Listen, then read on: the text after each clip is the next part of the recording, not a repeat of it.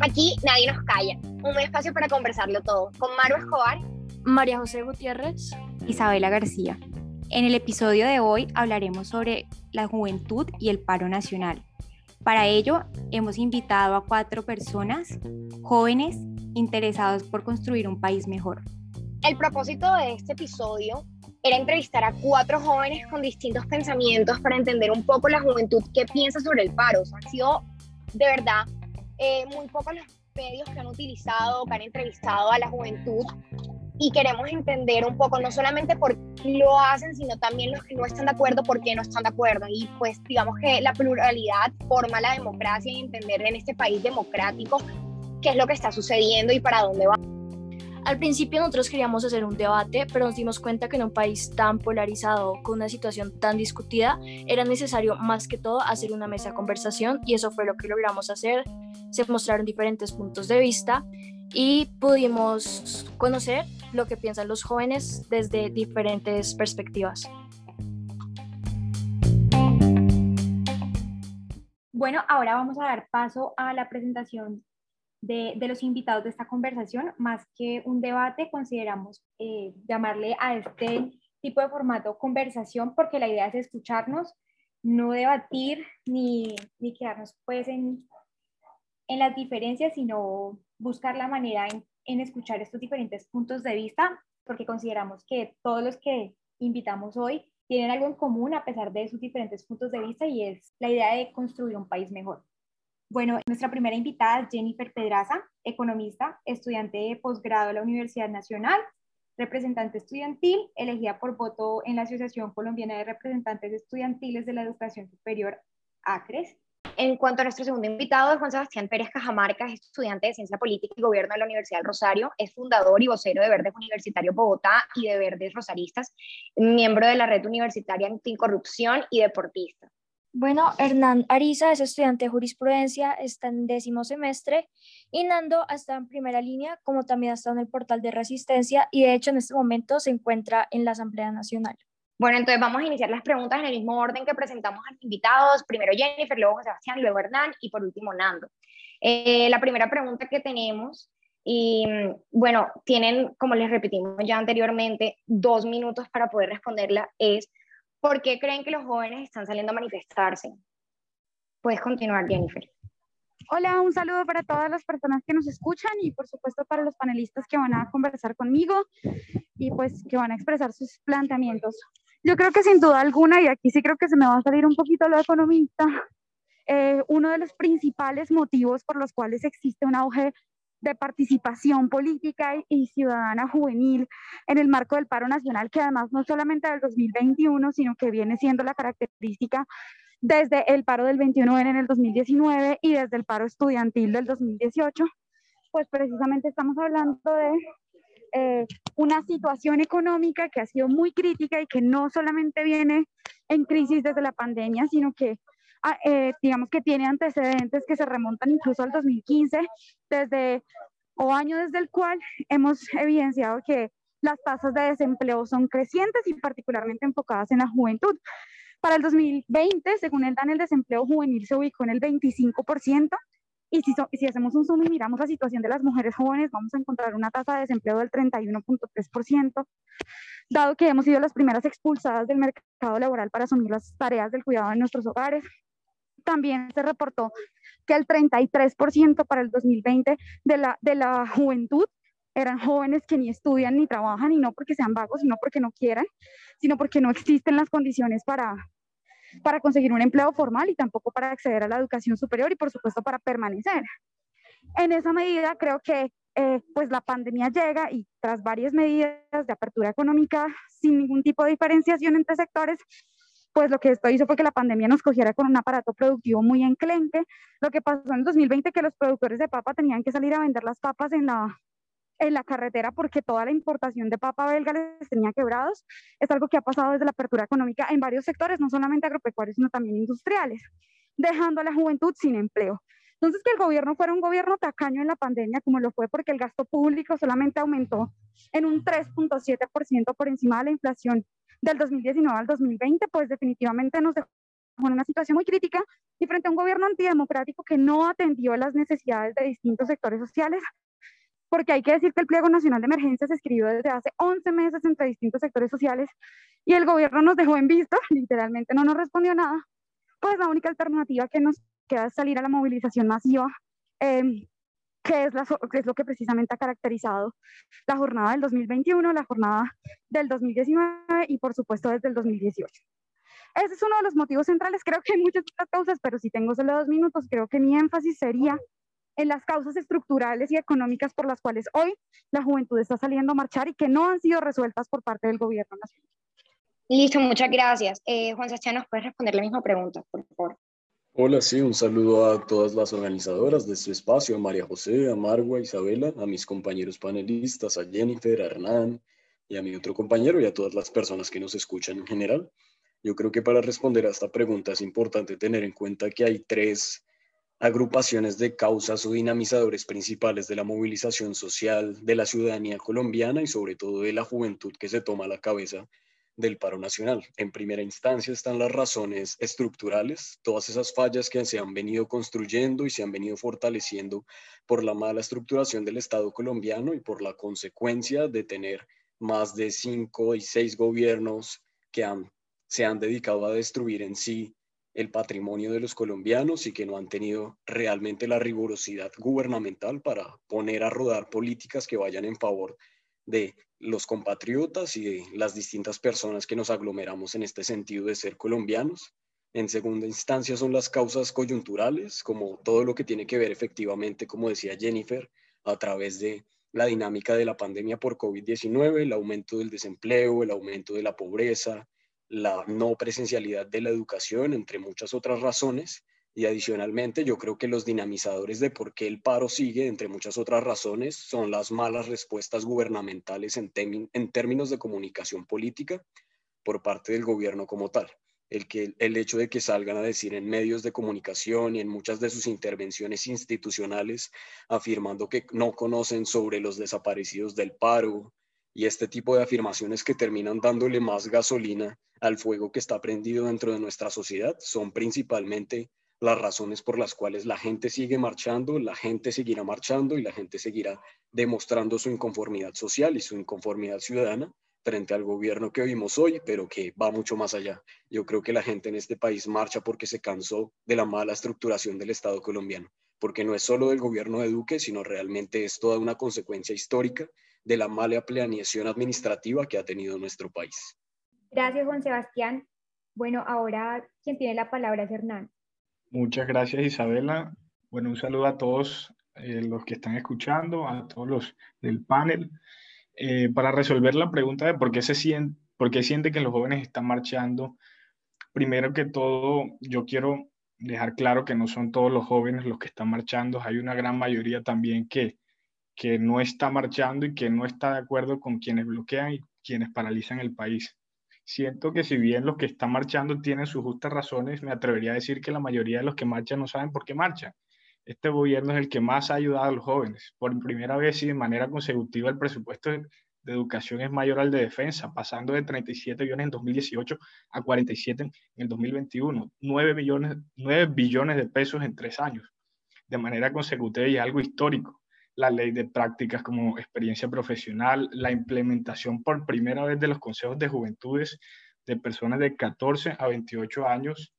que ejercerán una veeduría y un control social sobre los planes de desarrollo de las políticas públicas de juventud y la ejecución de las agendas territoriales de juventud.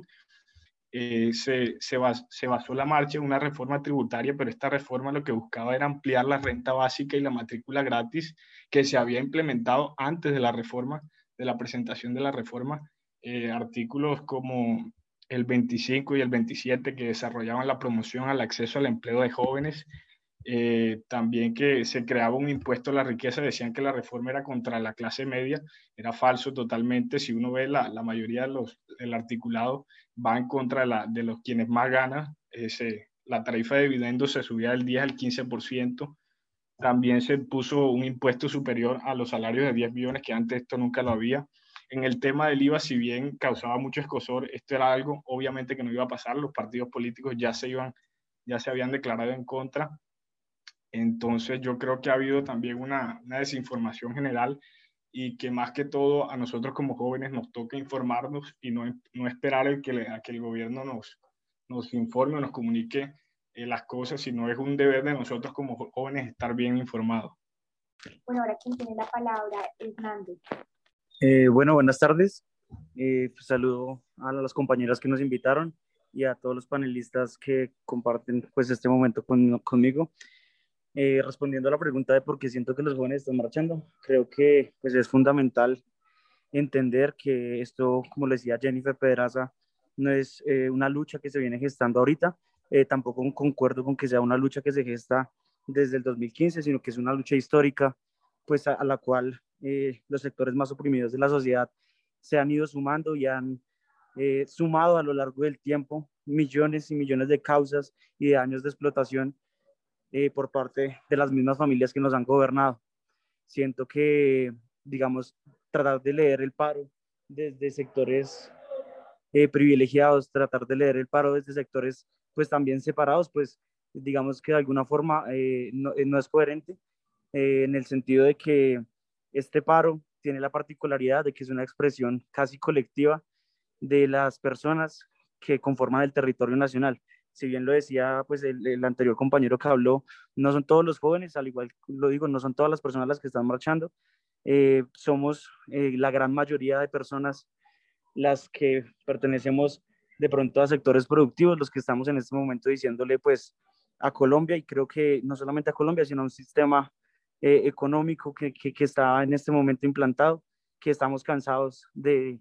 de ser la base económica, de ser la base de la economía del mundo y que se nos ignore. Eh, digamos que no lo contextualizo solamente en el contexto colombiano, ya que siento que, que, esta lucha no solamente se está dando en Colombia, sino que es una lucha que de alguna forma se ha gestado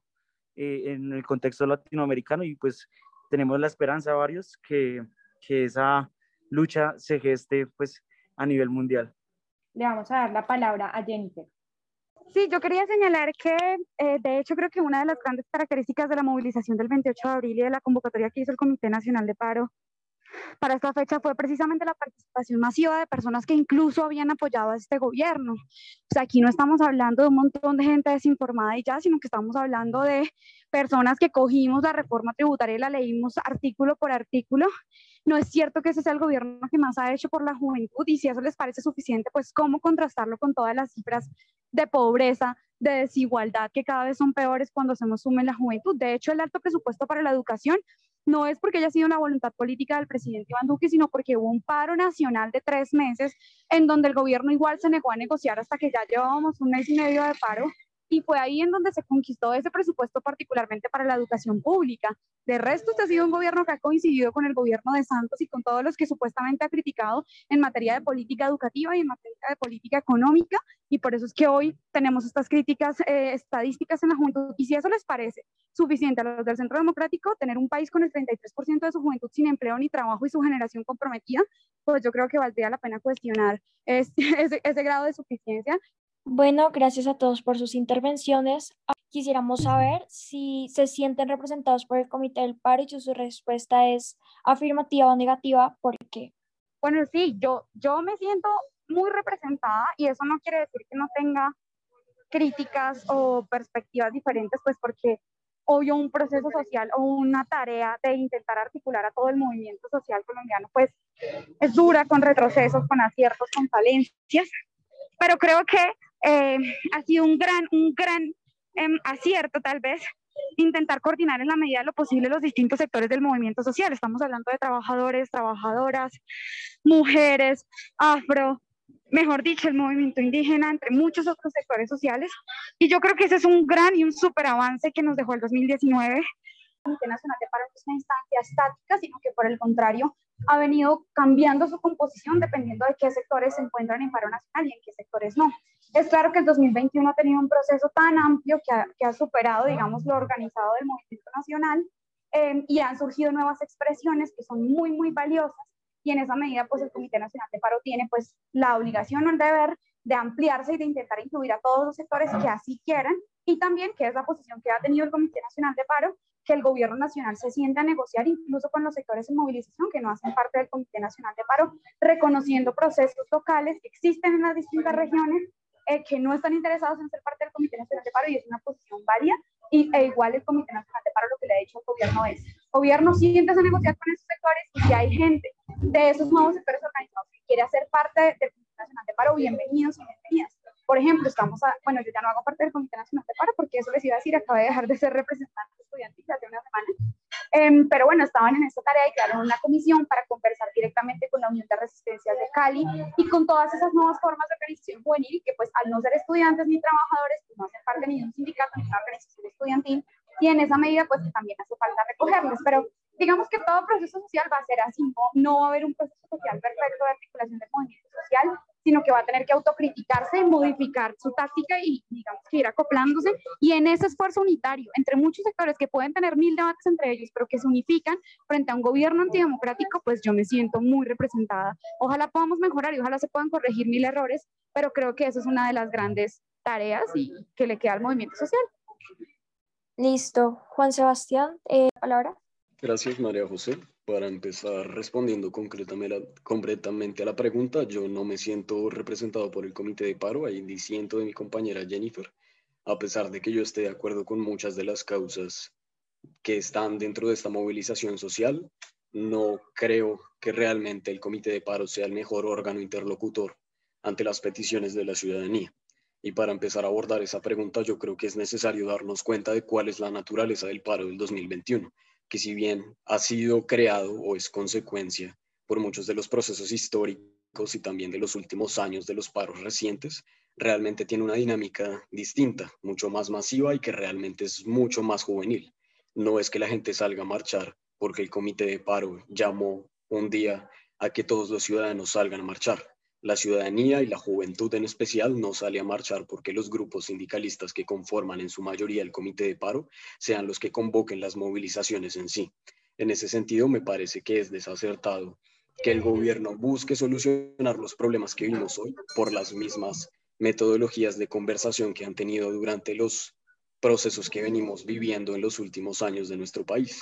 En ese sentido, le he expuesto a las instituciones, de hecho, nuevas propuestas que pueden ser un poco complejas por la realidad de lo que se vive hoy en el paro, y es tener una organización menos centralizada y poder tener unas conversaciones en mini comités de paros, por decirlo así, en cada uno de los puntos locales y comunales,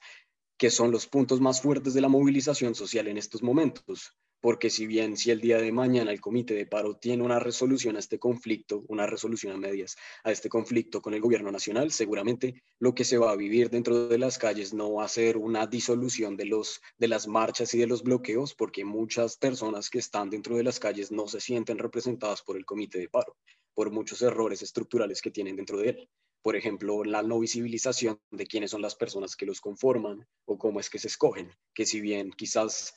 conozco que se hace a través de una organización interna, pero que no ha sido comunicada asertivamente ante la ciudadanía para poder ser legítimo ante este espacio de movilización, social. En ese sentido, es complicado que ellos sean los que busquen las soluciones en este momento, aunque debo reconocer también al trabajo de Jennifer, que respeto y admiro muchas de, de su trabajo que ha hecho por la ciudadanía y por la juventud y que han, han hecho un esfuerzo por intentar conversar y llevar a la mesa de, diálogo con, con, el gobierno nacional muchas de las peticiones de las personas que no se sienten representadas por ellos. Pero aún falta una estructuración mucho más fuerte y yo si bien cambiaría la estrategia para poder concertar entre los manifestantes y el gobierno.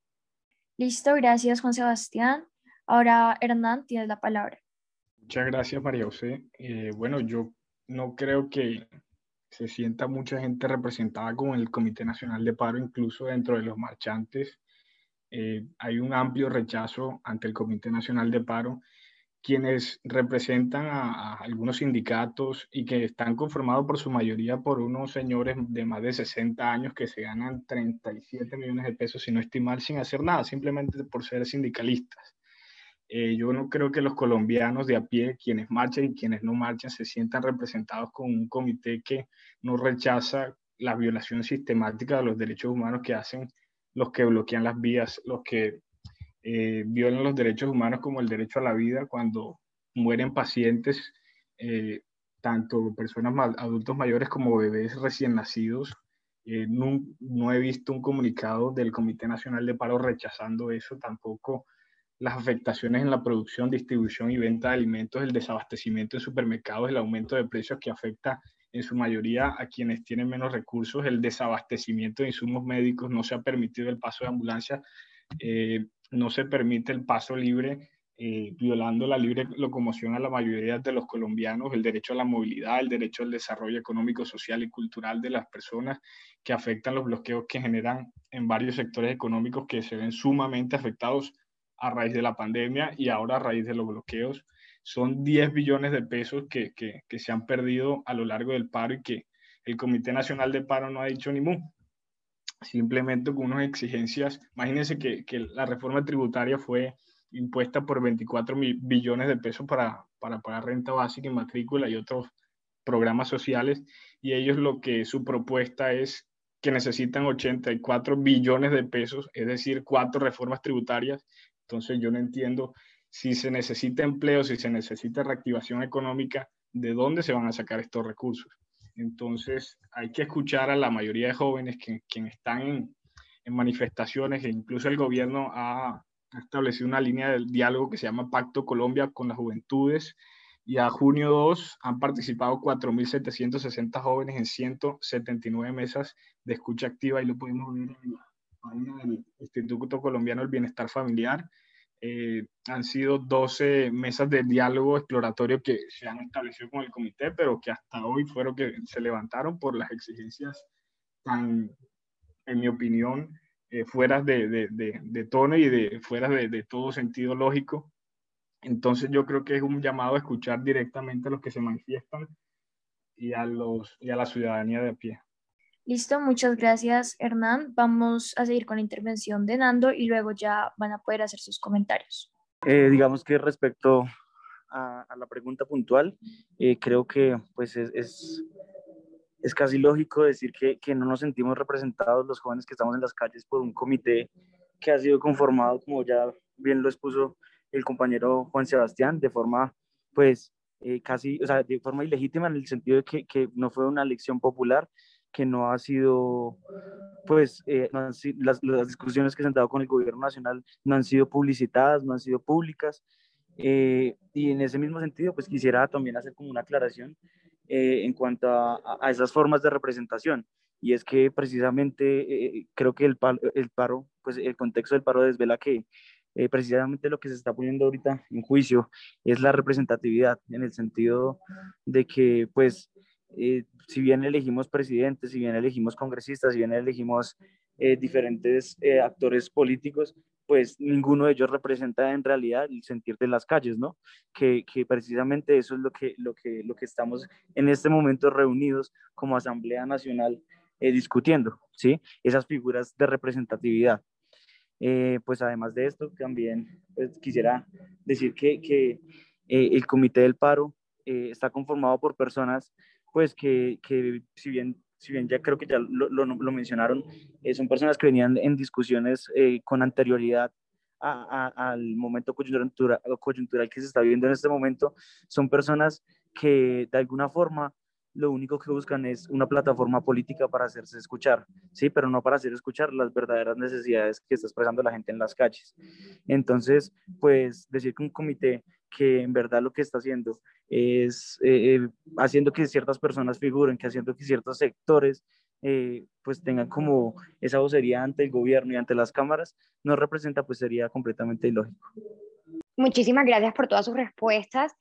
Jennifer, te damos la palabra yo le diría al nuestro compañero del Centro Democrático que es muy difícil ese discurso porque si no representa, por ejemplo, a alguien que ha sido elegido como presidente de la CUT que agremia más de 550 mil trabajadores, pues pilas porque ese discurso puede terminar en el discurso de que entonces tampoco quien ha sido elegido por voto popular puede representar a todo el mundo porque también hay otros millones de colombianos que no votaron por este gobierno. O sea, eso es un discurso con el que yo creo que hay que tener muchísimo cuidado. Yo creo que por supuesto, hay muchos otros sectores sociales hoy movilizados, pero precisamente la invitación es a que se organicen, a que elijan su vocería, su representación y a que tengan su proceso de participación concreto. A Juan Sebastián, yo le diría que creo que, si bien creo que el gobierno debería hacer, y eso también lo ha pedido el comité en, la primera, en el primer documento que le envió el gobierno, que se establecieran mesas regionales para abordar estos temas con todos los sectores movilizados, creo yo que debe ser una conversación que incluya al Comité Nacional de Paro en una mesa nacional y además tenga otras conversaciones con distintos sectores, pero no puede no creo que haya que pasar por encima o desconocer los distintos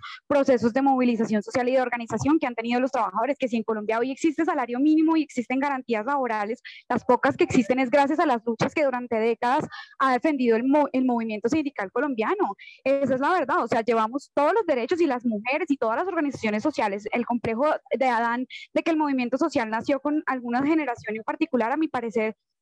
Em, pues creo que no, no funciona porque lo mejor que nos puede pasar es combinar esta experiencia. Incluso, por ejemplo, las comunidades indígenas y ancestrales tienen un montón de respeto por sus mayores, por las experiencias que tienen en la, en la defensa de sus derechos y yo creo que eso es algo de lo que el movimiento social pues valdría la pena que atendiéramos. Pero el discurso de que, de que además el Comité Nacional de Paro no ha rechazado los bloqueos, el Comité Nacional de Paro llamó a que no existieran bloqueos permanentes en las vías y que existiera siempre garantías para que pudieran abastecerse las ciudades. Si usted no ha leído los comunicados, pues yo le invito a que le ponga una alerta en Twitter a, la cuenta de la CUT para que vea cómo es que salen los comunicados rechazando ese tipo de cosas y llamando a que las movilizaciones sean pacíficas y organizadas. En cambio, ¿dónde está la voluntad política de Duque, que suscribió un acuerdo con el Comité de Paro de Buenaventura y a los dos días lo desuscribió? Hizo lo mismo con el Comité de Garantías a nivel nacional, con el documento de garantías, y después dijo que no, que mentiritas, que ya mejor prefería no firmar el documento. ¿Cuál es la falta de seriedad para una negociación con los sectores sociales que quieran, más allá del Comité Nacional de Paro? Pero acá el problema no es un problema de representatividad solamente, sino un problema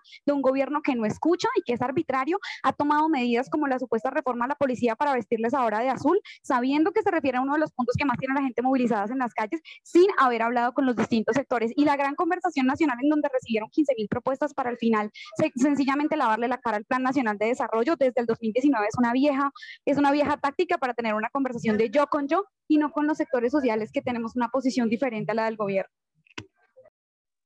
Eh, Juan Sebastián, te damos la palabra. Gracias, Marwa. Primero, a Hernán le diría que he sido partícipe porque me interesé un poco como individuo aparte de participar en este proceso de la construcción del Pacto por las Juventudes, pero tiene unos errores realmente difíciles en términos institucionales, por ejemplo, con la descoordinación de las dos entidades que están a cargo de este proceso, que son el ICBF y la Alta Consejería para la, para la Juventud con Colombia Joven donde uno se tira la pelota al otro, uno estructura el proyecto y otro lo lleva a cabo, y que adicionalmente realmente infantilizan un poco las peticiones de los jóvenes que asisten a este tipo de espacios y que por eso mismo es que terminan siendo ilegítimos y no confiables para la ciudadanía y en ese sentido es difícil poder construir unos procesos participativos y constructivos con las personas que están interesadas en este tipo de espacios.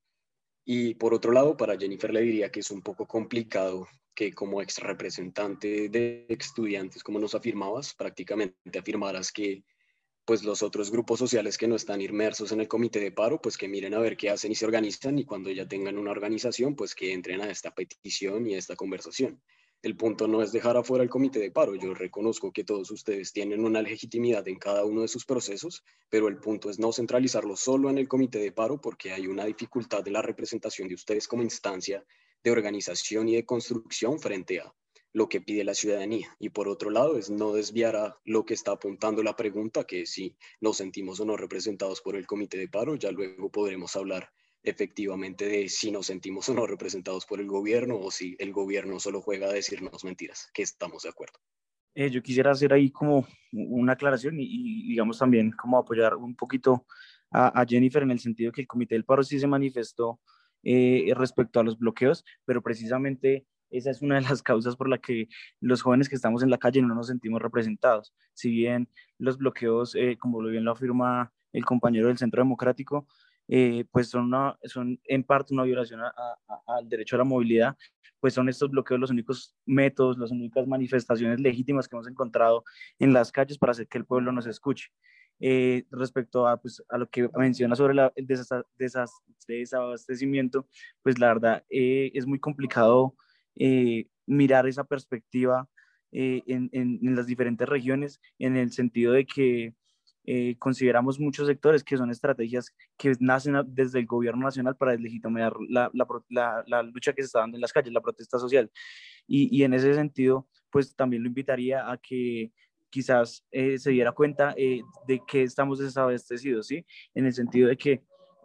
Colombia es uno de los países pues que tiene, que tiene, que tiene un, mayor porcentaje de zonas rurales, ¿sí? Y que estas zonas rurales pues a lo largo de los años creo que han demostrado que nos pueden abastecer. En este momento eh, en la Asamblea Nacional nos encontramos pues con diferentes sectores como bien son la Guardia Cimarrona, la Guardia eh, de, las guardia, pues, la Guardia Indígena, eh, conformados por la por lo CRIC, conformados por los MISA, conformados por una gran cantidad de sectores que pertenecen a esta ruralidad y que han venido a manifestarle eh, a, a, a las personas que estamos acá reunidas que en los territorios no se está viendo un desabastecimiento. En ese sentido, pues también hacer como un llamado a, a, procurar pues dar información que sea verídica, en el sentido de que precisamente esos discursos, que son discursos de alguna forma terroristas, pues eh, lo único que hacen es delegitimar la lucha que está dando en las calles. Para responderle al anterior compañero que habló, de primera vida, pues él dice que no hay desabastecimiento. Yo no sé si él de pronto habla desde el privilegio ahí en Bogotá, no sé dónde está, pero yo tengo compañeros en Popayán, en Cali, que han sufrido de primera mano el desabastecimiento, que los productos, si, si no se encuentran, están eh, superinflados. Eh, eso ha sido en todo el territorio nacional.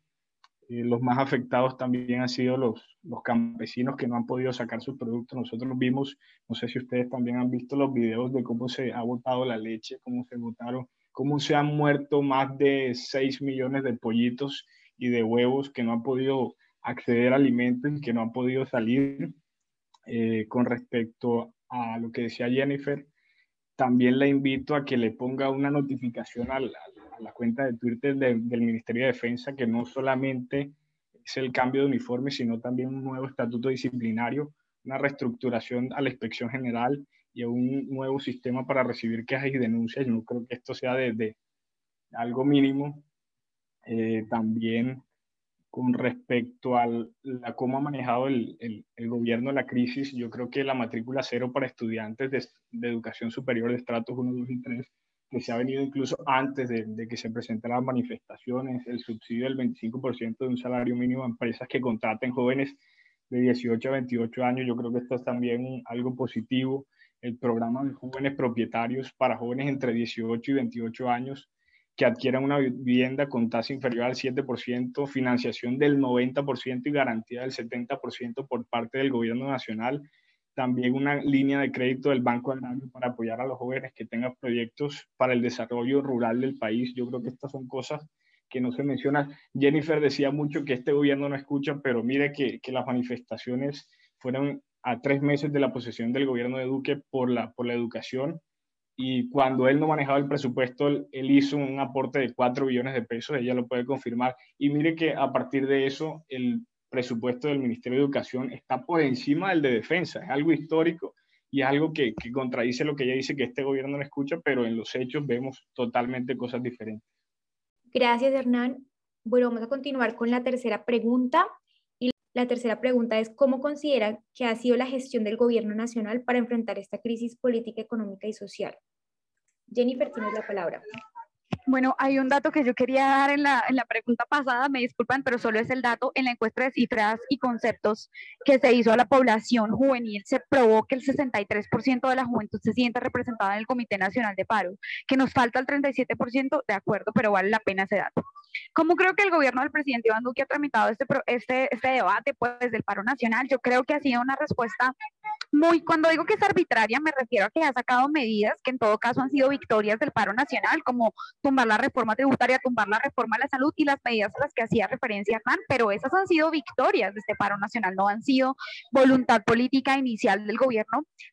Y vean que se ha negado a que estas decisiones sean fruto de una concertación y de una conversación y de un acuerdo con los distintos sectores movilizados. O sea, se ha vuelto como un punto de honor del gobierno nacional no negociar de real, real con los sectores que hoy están en movilización, que fue una diferencia en el 2018. En el 2018 hubo una negociación porque hubo voluntad política del gobierno para hacerlo, pero eso no ha existido durante el paro nacional del 2021.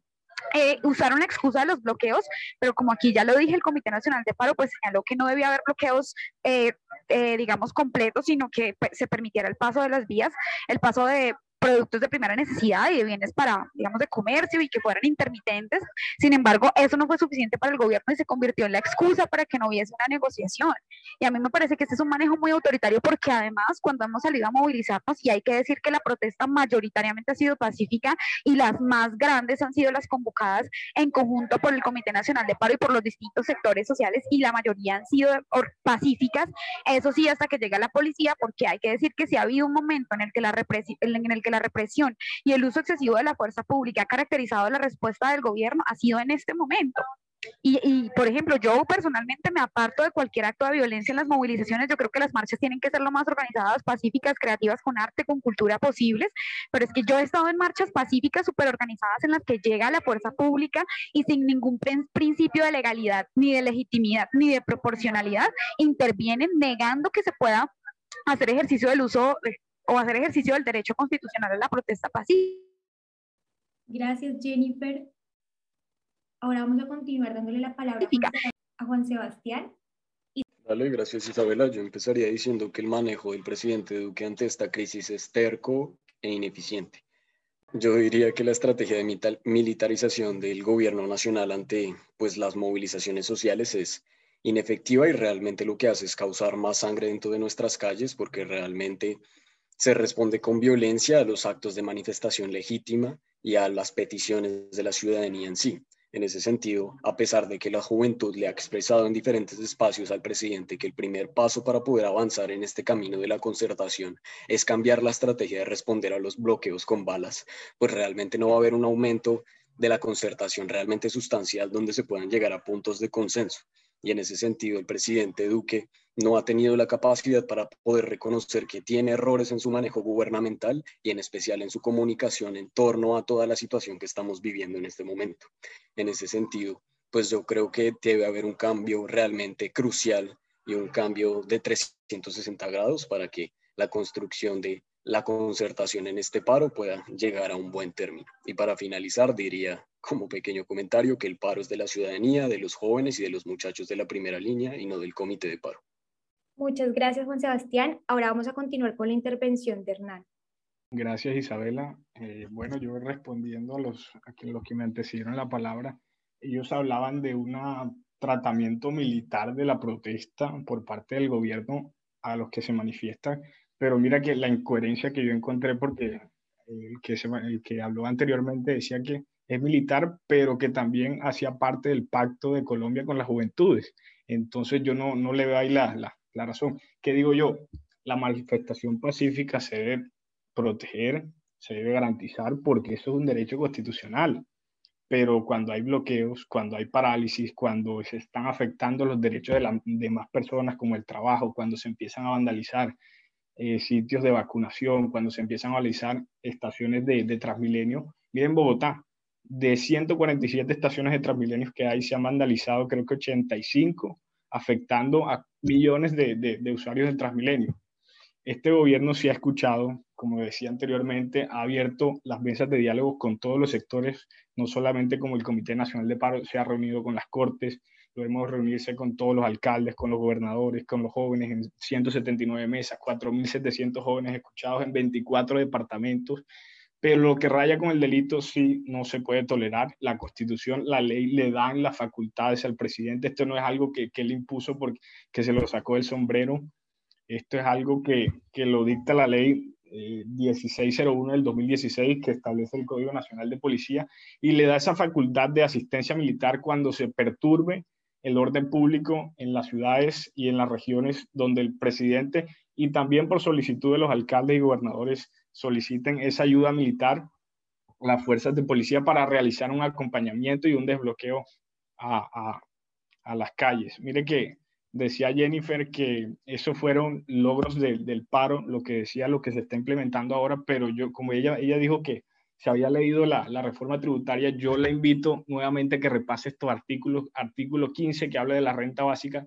artículo 29 y 30 que habla de la educación superior, artículo 25 y 27 que habla de promoción al acceso al empleo y al PAEF que le da ayuda a las micros y medianas empresas, eh, también artículo 33 y 34 de la reforma tributaria que limita el gasto del, del Estado y le da esas facultades de supresión de, de identidades al, al, al, gobierno. Le invito a, a, conocer eso porque de pronto hay un,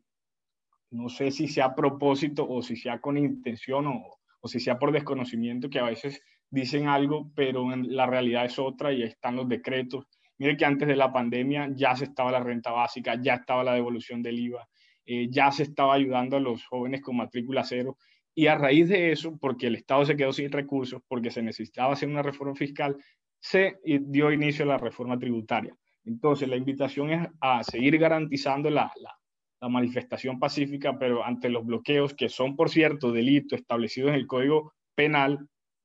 la invitación es a ayudar, a acompañar a la fuerza pública para que levante levante estos bloqueos y que no se siga afectando la mayoría de ciudadanos. Somos un país de 50 millones de habitantes y quienes marchan yo creo que no superan más de los 150 mil en las calles. Entonces, 150 mil que tampoco están bloqueando, sino una minoría que son de mil o dos mil personas, no pueden tener secuestrado un país de 50 millones de habitantes. Gracias, Hernán. Ahora vamos a continuar con la intervención de Nando. Eh, bueno, digamos que respondiendo directamente a la pregunta sobre el manejo que ha tenido el gobierno, creo que bien lo expresó la compañera Jennifer. Eh, es, el gobierno ha tomado medidas que son completamente represivas hacia la movilización y hacia el derecho constitucional a manifestarse de quienes estamos en las calles. Eh, de esta forma, pues, y acompañado por, por eh, los altos cargos militares y altos cargos de la Policía Nacional, pues han decidido arremeter de forma violenta y de forma inconstitucional y violando cualquier tratado de derecho internacional contra los manifestantes. Creo que las cifras, pues, así no sean oficiales, se, se, se, están haciendo públicas, se han hecho de conocimiento público a nivel internacional, la cifra de desaparecidos, la cifra de afectados, pues, eh, eh en, en, en, este, en, en el marco del paro nacional. Asimismo, pues quisiera también aprovechar este momento para responderle a la compañera Jennifer y decirle que pues es, es bastante, eh, digamos yo que abusivo, asumir que las movilizaciones han sido respaldadas, las movilizaciones que convocó el Comité Nacional del Paro han sido eh, respaldadas por los jóvenes que estamos en las calles, porque si bien nosotros mismos expresamos que no estamos representados por ellos, no salimos a la calle porque nos convoca el Comité Nacional de Paro, sino porque nos convoca pues como tal una lucha colectiva que se ha venido construyendo desde, desde los territorios, desde los puntos de resistencia, y que no solamente es una construcción de este, de, este, de este momento coyuntural, sino es una construcción que se ha venido dando a lo largo de años y años de de, de, de, de, las personas que se sienten oprimidas, de las personas que se sienten sin oportunidades, de las personas que se sienten que no están representadas por ningún sector político. Eh, también, pues, eh, como aprovechando para decirle a Hernán que, que también, eh, pues, es, es, bastante cómico, me parece a mí, hablar, pues, que una persona que, que, que, pertenece al Centro Democrático hable desde el privilegio, cuando un partido que todos sabemos bien a quién representa, pues, es, es, es, es, el que ha encarnado como tal esta lucha contra los sectores populares. también aprovechar para hacer una invitación y si bien lo, lo manifestaba también el compañero Hernán, eh, no, somos, no son todas las personas que están en la calle, eh, la, la, la, gran mayoría de colombianos, pues invitar a los jóvenes que por miedo, por, por miedo a lo que se ha mostrado, a las fuerzas represivas del Estado, no están saliendo a que lo hagan, ¿sí? Si bien eh, es, es, es, es bastante arriesgado en este momento salir, pues tenemos el compromiso como ciudadanos de Colombia y como personas que soñamos con tener un mejor país, estar en las calles en estos momentos. Listo, muchísimas gracias. Eh, bueno, le vamos a dar espacio para las eh, réplicas, pero por favor sean breves. Realmente no es porque no quisiéramos continuar con la conversación, pero el podcast, la idea es que sea corto para que la gente lo pueda escuchar. Entonces, bueno, le vamos a dar la palabra primero a Juan Sebastián para que haga su réplica.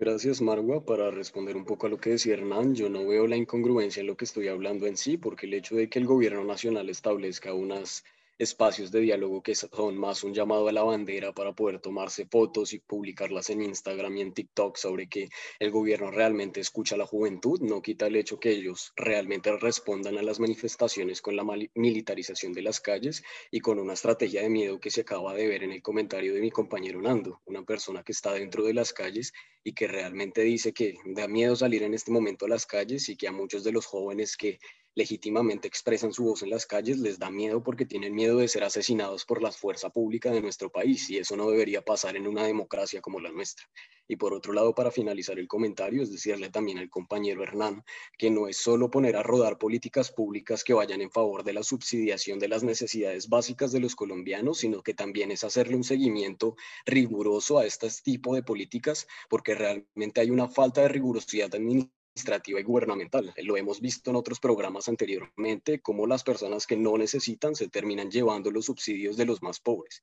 Y en ese sentido, no solo nos basta poner a rodar un plan de acción que pueda darle dinero a las familias en este tipo de proyectos como Familias en Acción, sino que realmente hay que hacer un seguimiento constante para ver que sea efectiva y eficiente esta medida. Listo, muchas gracias. Continuamos con Jennifer. No, bueno, yo creo que en primera instancia diría que el gobierno nacional, pues, eh, yo leí toda la reforma tributaria y su supuesta renta básica de ingreso solidario era de 80 mil pesos a 314 mil pesos para una persona en situación, para una familia en situación de pobreza de seis personas. Eso es muy diferente a lo que hoy está solicitando el Comité Nacional de Paro de una renta básica que además nos decían que la pedíamos para mucha gente, pero el DANE ya mostró que hay 21 millones de colombianos en situación de pobreza, o sea, ganando menos de un tercio de un salario mínimo. ¿Cómo puede decir uno que es un gobierno exitoso cuando el programa de apoyo al empleo formal, el, subsidio a la nómina, se aprobó de forma tardía y ni siquiera cubre el 40% de los trabajadores? Yo, si hay una persona empresaria escuchándonos, es que ha sido un gobierno que abandonó a las empresas, a las pequeñas, a las medianas empresas en el marco de la crisis económica, contrario a todo lo que hicieron los países capitalistas más desarrollados del mundo, de subsidiar su nómina y defender y proteger su tejido empresarial. Por el contrario, aquí dejaron que las empresas cerraran, cerraron 500 mil pequeños negocios según el DANE. Entonces, no es cierto que este y, y la matrícula cero fue el 12% de lo que realmente valía la matrícula cero y el resto fue las universidades sacándose de su propio bolsillo la plata cuando ya están en crisis, pues porque el presupuesto ha estado congelado hasta el paro nacional universitario. Entonces, no es cierto que el gobierno aquí haya hecho de todo, como les dije, ni siquiera comprometió el 4% del Producto Interno Bruto para, para atender el hambre de su gente en el marco de la pandemia, los hogares con trapos rojos en las ventanas y el gobierno ahorrando. Ese es el momento que, que aún queda el 23% del Fondo para la Mitigación de la Emergencia Económica sin, sin ejecutar. Y lo último que quiero decir es, aquí no va a haber un solo movimiento que pueda expresar, ni una sola persona que pueda representar a todo el movimiento social que está en las calles. Se trata de tener múltiples representatividades. Una de ellas es el Comité Nacional de Paro. Seguramente ha hablado otra allá en la Asamblea Nacional que se está llevando a cabo en este momento. Y eso está muy bien, que se organice un movimiento social. Eh, pero poner eso como el problema central y empezar a decir que, que, que, que lo organizado que hay hoy no representa a nadie, pues yo creo que termina siendo una táctica muy servil al gobierno nacional que ha jugado a desprestigiar todo lo organizado que hay para insistir en su conversación nacional con todo el mundo y con nadie al tiempo. Eh, listo, muchísimas gracias. Con esto cerramos y de nuevo agradecerles por tomarse el espacio. Bueno, no sé si quiere alguien una réplica más, creo que Nando, entonces, y Hernán, bueno, listo. Entonces las dos últimas réplicas y cerraríamos. Muchas gracias. Nando, puedes eh, continuar con tu réplica. Gracias. Yo sí quisiera también hacer el mismo llamado que hace Jennifer. Si bien en las calles manifestamos que el Comité Nacional de Paro no representa en su totalidad las expresiones que estamos en este momento en resistencia en las calles, eh, pues creo que me atrevo a decir que no rechazamos como tal eh, el trabajo político y el trabajo de organización que se ha hecho a lo largo de año pues por este comité, sí que está conformado si bien por, en gran parte por sectores de los sindicatos, pues eh, no, no, no, precisamente lo decía Jennifer, no es desconocer eh, esa organización, sino también es como hacer un llamado a que nos organicemos, a que nos escuchemos entre todos. De, la misma forma, pues aprovechar este podcast para agradecerle a, quienes nos invitaron y agradecer a todos los medios alternativos pues, de información. Si bien sabemos que eh, la información en Colombia de alguna forma que, está, que ha sido monopolizada por años, está cooptada por las grandes superficies económicas y por las grandes superficies políticas, pues estos medios alternativos eh, hacen que nos conectemos como ciudadanos y como verdaderas expresiones que, que son válidas de escuchar eh, desde cualquier punto de vista. Nando, muchísimas gracias. Continuamos con Hernán. Bueno, yo quiero hacer una réplica, una pequeña réplica a cada uno. En lo que decía Sebastián, eh, eso está bien porque eso es lo que se está haciendo en marco de la coyuntura, lo, de los espacios de diálogo con, jóvenes. Él decía que debería ser ejercer una veeduría y control social directamente al gobierno y eso, eso es lo que está implementando el gobierno con, los consejos de juventudes en que se van a realizar. Ejercer la veeduría y el control social a los planes de desarrollo, las políticas públicas de juventud, a la ejecución de las agendas territoriales de juventud y a diferentes programas que tienen que ver relacionados con la juventud. Eh, en cuanto a la renta básica que decía Jennifer, pues todos quisiéramos que fuera una renta básica ideal de, de 2, 3 millones de pesos para cada persona, pero en estos momentos no se puede. El DANE establece unos lineamientos que no puede. ¿Qué, ¿Qué, propuso el Comité Nacional de Paro? No, que le demos un salario mínimo a 20 millones de personas. ¿Cuánto es eso? O sea, saquen la cuenta. A razón de que hay que darle un salario mínimo. Yo creo que nadie aquí se gana un salario mínimo sin hacer nada. Entonces hay que establecer políticas de empleo, de empleo eh, también fortaleciendo con el sector público para que todos tengamos oportunidades y acceso a una mejor calidad de vida. También lo que decía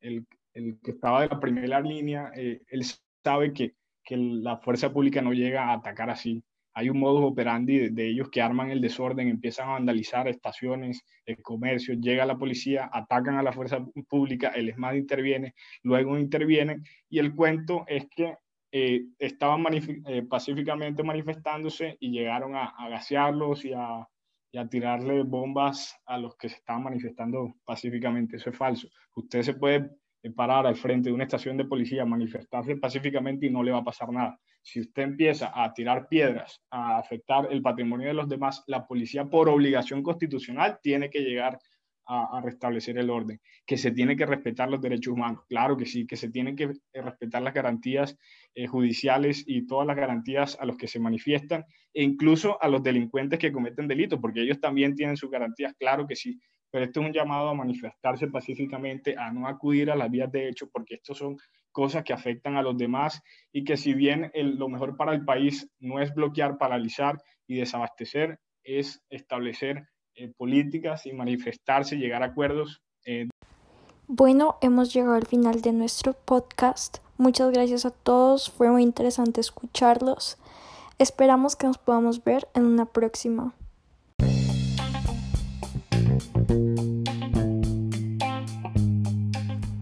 Esto fue Aquí nadie nos calla.